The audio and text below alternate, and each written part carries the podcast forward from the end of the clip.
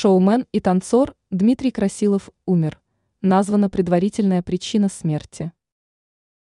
Недавно стало известно о внезапной смерти популярного российского шоумена и танцора Дмитрия Красилова.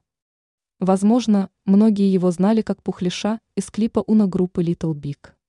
Как сообщает МИА России сегодня со ссылкой на источник в экстренных службах, предварительной причиной смерти специалисты назвали сердечный приступ. Предварительная причина смерти Дмитрия Красилова – сердечный приступ, так сказал собеседник информагентства. Ранее о смерти 29-летнего Красилова на своей странице в одной из социальной сети сообщил певец Стас Костюшкин. Дмитрий Красилов родился 22 июня 1994 года в городе Заринск Алтайского края. Известность приобрел, снявшись в четвертом сезоне проекта телеканала ТНТ «Танцы».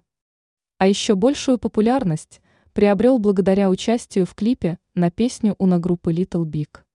Кроме того, снялся в фильмах «Добро пожаловать в семью» и «Добро пожаловать в семью» «Повар из Неаполя».